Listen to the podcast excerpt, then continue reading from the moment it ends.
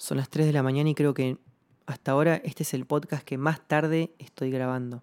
Pero tengo la cabeza particularmente serena, siento que mis pensamientos están ordenados y el silencio es súper propicio. No hay casi autos en la calle. Esto es. El clima es ideal para decir lo que tengo que decir. ¿Viste, ¿Viste las cosas de la vida para las que te preparás? Creo que todos los momentos de la vida son importantes, pero algunos marcan un antes y un después. Como las frases de un libro.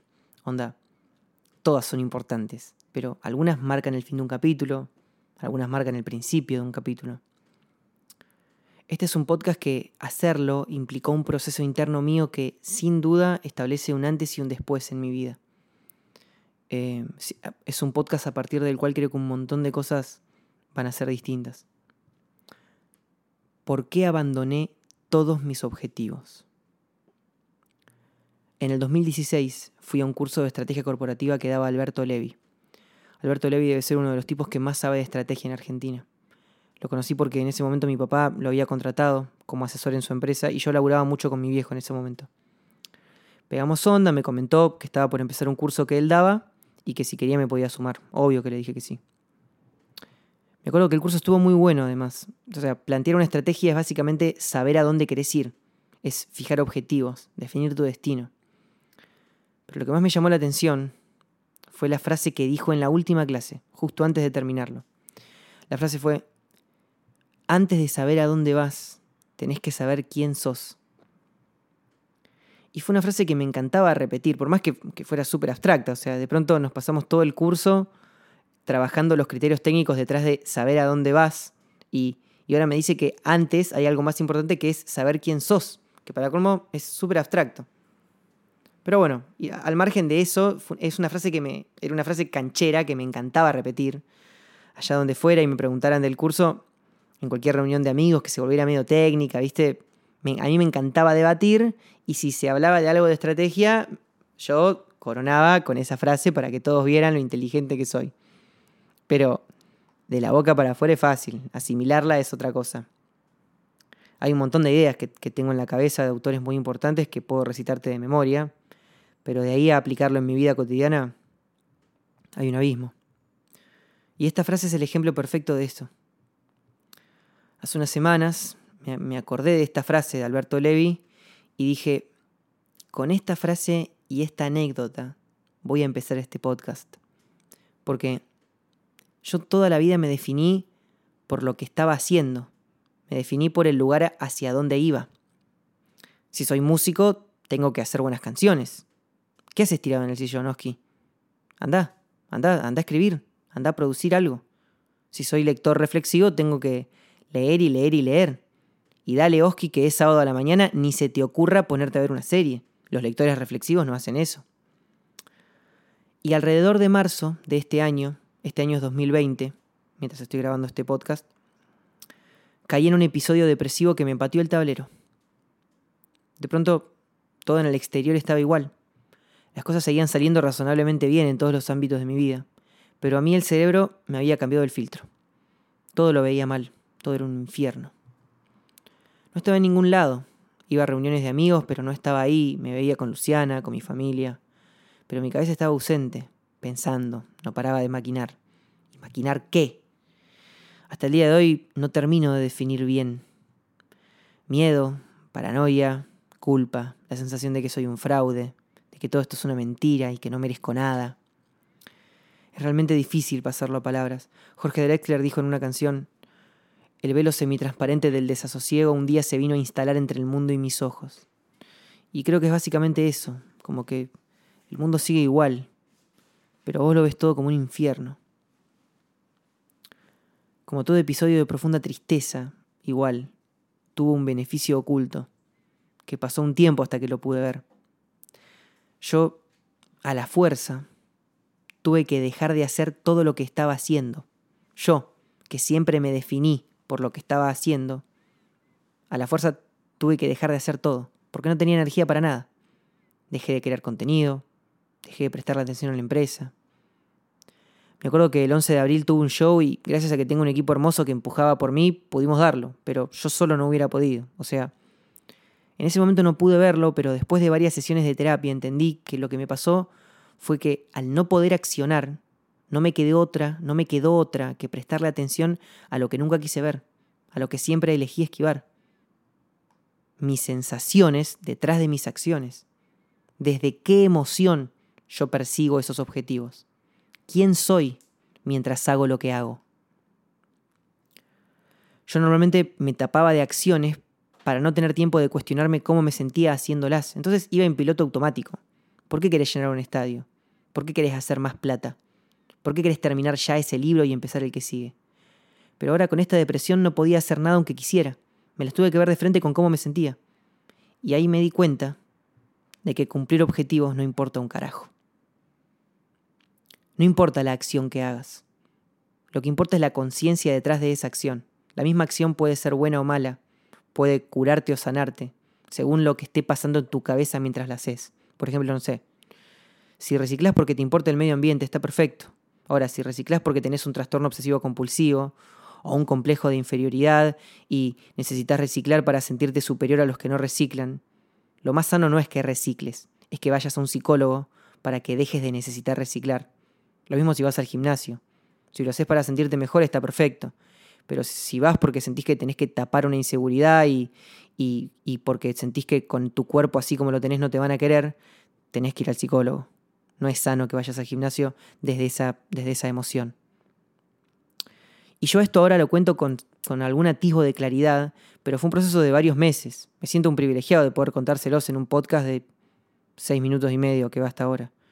Pero lo que me pasó es que empecé a ver las cosas desde otro lugar empecé a entender las letras de ciertas canciones de una manera distinta, como la de Jorge Drexler que les dije arriba. Y empecé a pensar, ponerle, empecé a volver a hacerme, empecé a hacerme preguntas que hace bastante no me hacía. Y que cuando me hacía antes no me las respondía, simplemente iba para adelante. Por ejemplo, ¿quiero llenar un estadio? Y mi respuesta fue, no necesariamente. Pienso en todos los ricos y famosos que se suicidaron. Y digo, no quiero llenar un estadio, por ejemplo, sintiéndome deprimido como me siento ahora. No lo vale. Voy a hacer uno más de que se suicida o se muere de una sobredosis y después nadie entiende por qué, si le iba tan bien. O, Leonardo DiCaprio, por ejemplo, que, cae en depresión cuando tiene que filmar una película muy larga en un lugar lejano porque no puede estar solo. Me re en esa situación porque cuando estás deprimido, lo, lo, que peor te hace es estar mucho tiempo vos solo, con vos mismo, porque ahí conversás con tu cabeza y te enfrentás con tus demonios y, te hace pelota. Lo que entendí es que claramente la clave del bienestar psicológico no está en que te vaya cada vez mejor. O sea, la, la, felicidad no aparece cuando tenés más minas, más plata, más fama. ¿Quiero llenar un estadio? No. No, necesariamente quiero llenar un estadio. Quiero sentirme pleno. Quiero poder estar conmigo mismo y estar en paz. Quiero, quiero estar bien. Y si desde ahí hago cosas que me hacen llenar un estadio, buenísimo. Y si no, no. Pero de nuevo, yo no quiero llenar un estadio. Yo quiero sentirme bien. Cuando dejé de prestarle atención a mis objetivos y empezó a importarme desde dónde persigo los objetivos, me di cuenta de algo muy importante. Yo perseguía los objetivos desde dos lugares posibles, desde el miedo o desde el amor. Y a la mayoría de las cosas las hacía desde el miedo. Yo subía o no subía una foto a Instagram por miedo a no tener muchos likes. Quería que las entradas de mi show se agoten rápido por miedo a que piensen que mis shows vendían pocas entradas. Y en el plano personal también me regía por el miedo, y peor todavía, a veces me, daba cuenta que no, extrañaba realmente a tal o cual persona. En realidad lo que tenía era miedo a estar solo. Y que muchas veces me peleé con alguien y no arreglé las cosas simplemente por miedo, por miedo a quedar como el poco inteligente que no tuvo razón. Y enfrentarme así a mis emociones de una manera tan cruda fue muy fuerte porque digo, ¿cómo carajo viví así tanto tiempo? Haciendo las cosas por una motivación tan fea, sintiéndome constantemente amenazado. Y guarda, ¿eh? que muchas cosas que hice por miedo me salieron bien, o sea, el objetivo externamente se cumplió, la gente me felicitó, pero, pero me sentía bien cinco minutos. Y después al toque volvía la, la ansiedad por el próximo objetivo.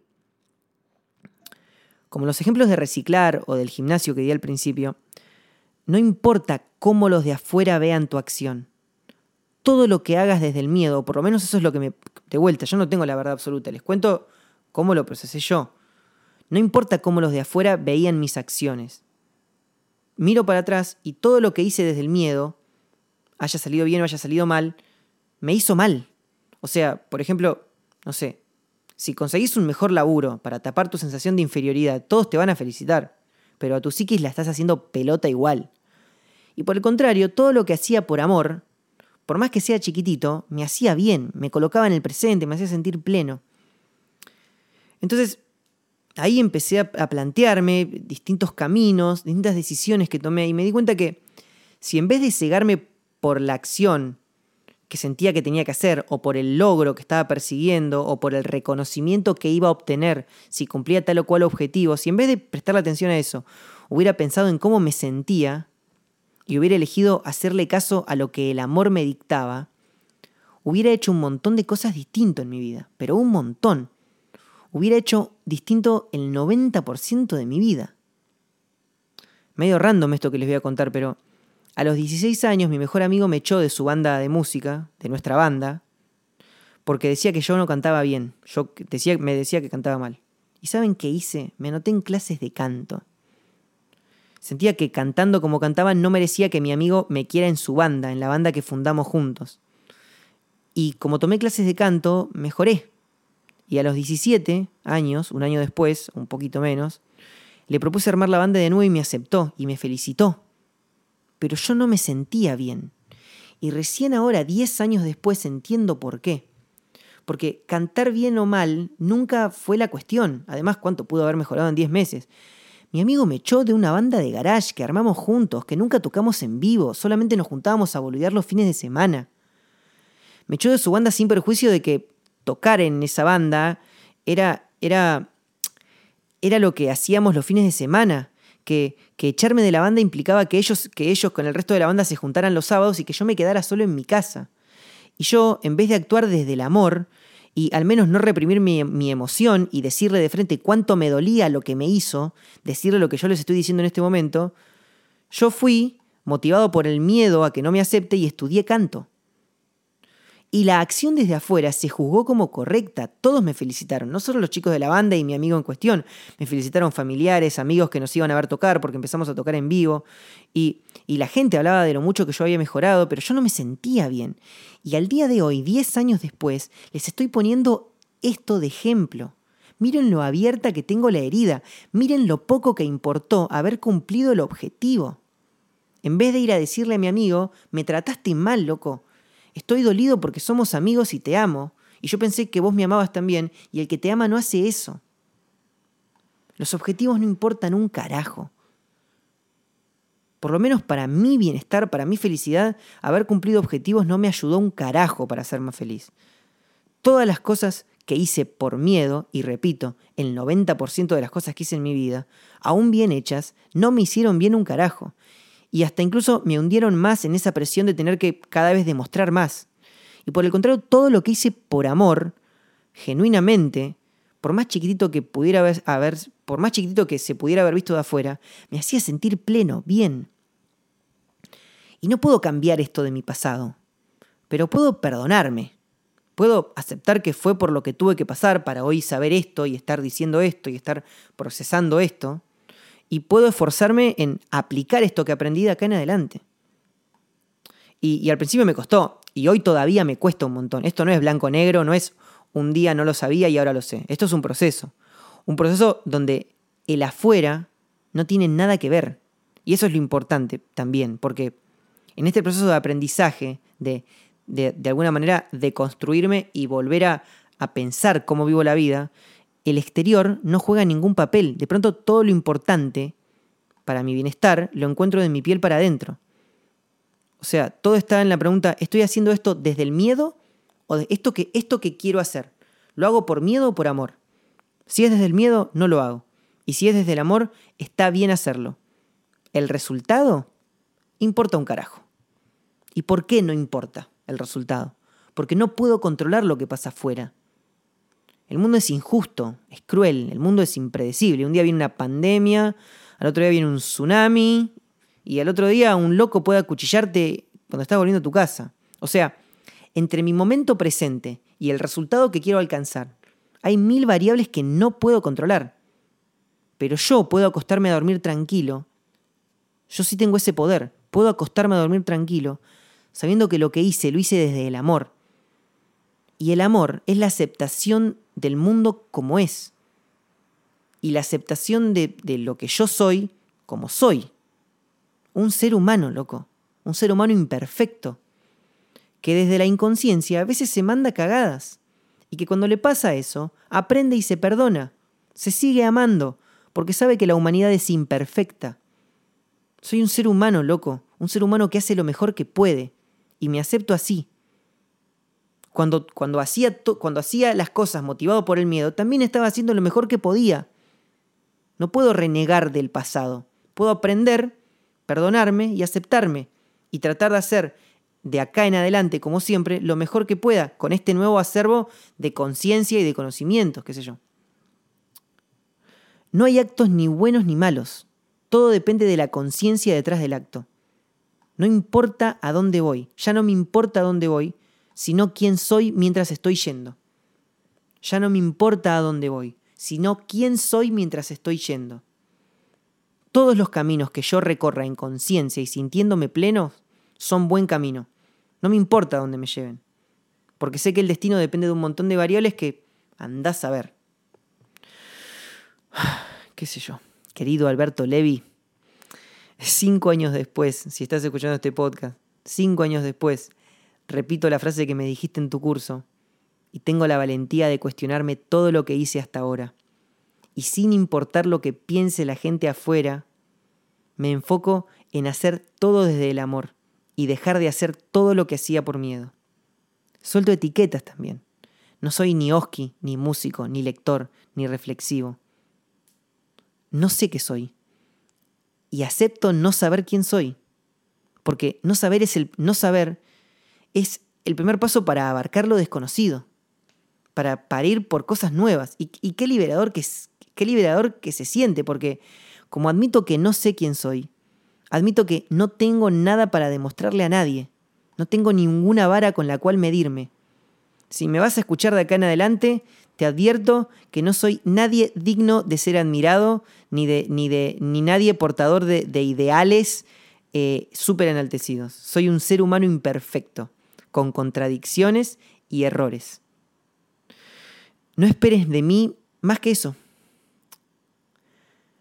Cinco años después, repito la frase de Alberto Levi, y la próxima vez que me pregunten qué objetivos tenés, no voy a hablar de números ni de cumplir sueños, porque sé que, de vuelta, entre, donde, entre el lugar que estoy y el número que digo que quiero alcanzar, el 99% de las variables no las puedo controlar. Cuando me pregunten qué objetivos tenés, voy a contestar, quiero conocerme cada vez más a mí mismo, para hacer cada vez más cosas desde el amor y de ahí confiar a donde el universo me lleve. Cinco años después repito la frase, y la entiendo un poquito mejor. Antes de saber a dónde vas, tenés que saber quién sos. Porque no importa un carajo a dónde vas. Porque en realidad nunca llegás a ninguna parte. Porque el juego de esta vida no es cumplir ni llegar, sino cómo te sentís mientras estás yendo.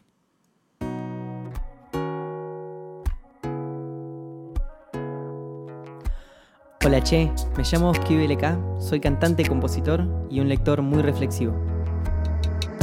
Siento que consigo darle un significado positivo a todo lo que me pasa, ya sea bueno o malo, cuando lo transformo en palabras que me sirven a mí y a vos que me escuchás a estar mejor. Gracias por tu compañía en esta ocasión.